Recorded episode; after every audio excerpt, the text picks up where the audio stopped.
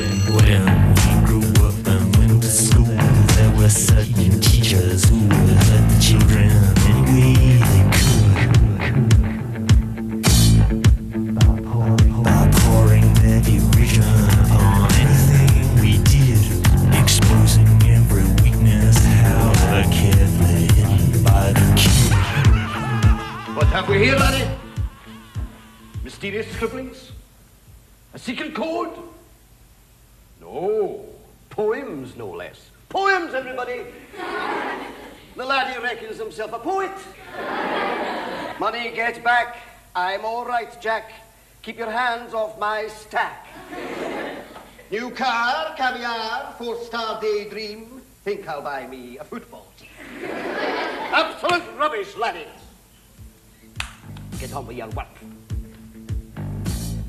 Repeat after me.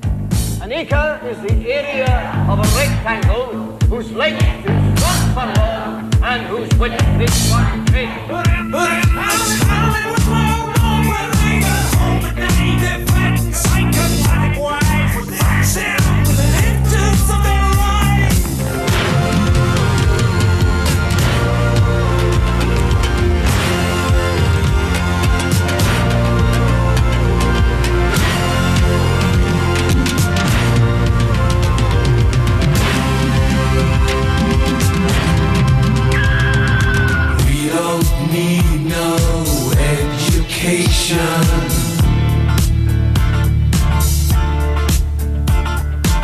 We don't need no thought control.